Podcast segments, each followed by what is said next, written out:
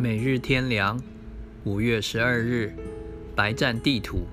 看啊，我这三年来到这无花果树前找果子，竟找不着，把它砍了吧，何必白占地土呢？路加福音十三章第七节，一个信徒就是主所种的无花果树，他的责任就是为主人结出果子来。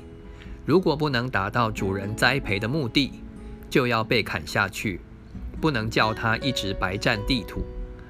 这个比喻的教训是极严重的，值得深思醒察，因后果就在眼前。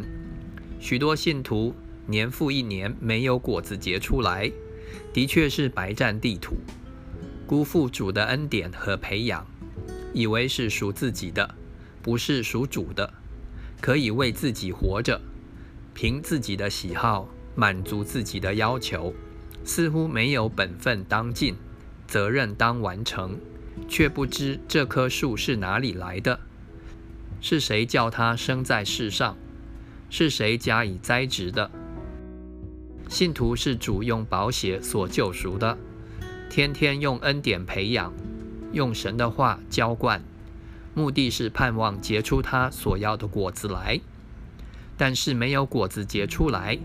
没有生命，属灵、光明、美善的果子，反而结出又苦又恶、有毒的坏果子。这怎能不叫主人难过、失望而要除掉呢？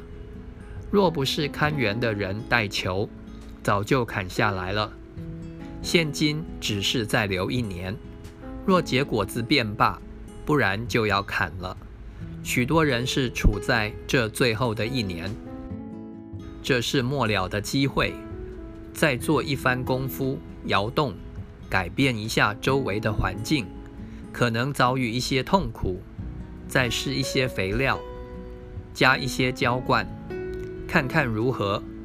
啊，这是幕后的机会，千万不能错过，因为砍下去不只代表身体的死，离开世界。更代表失去国度中的地位。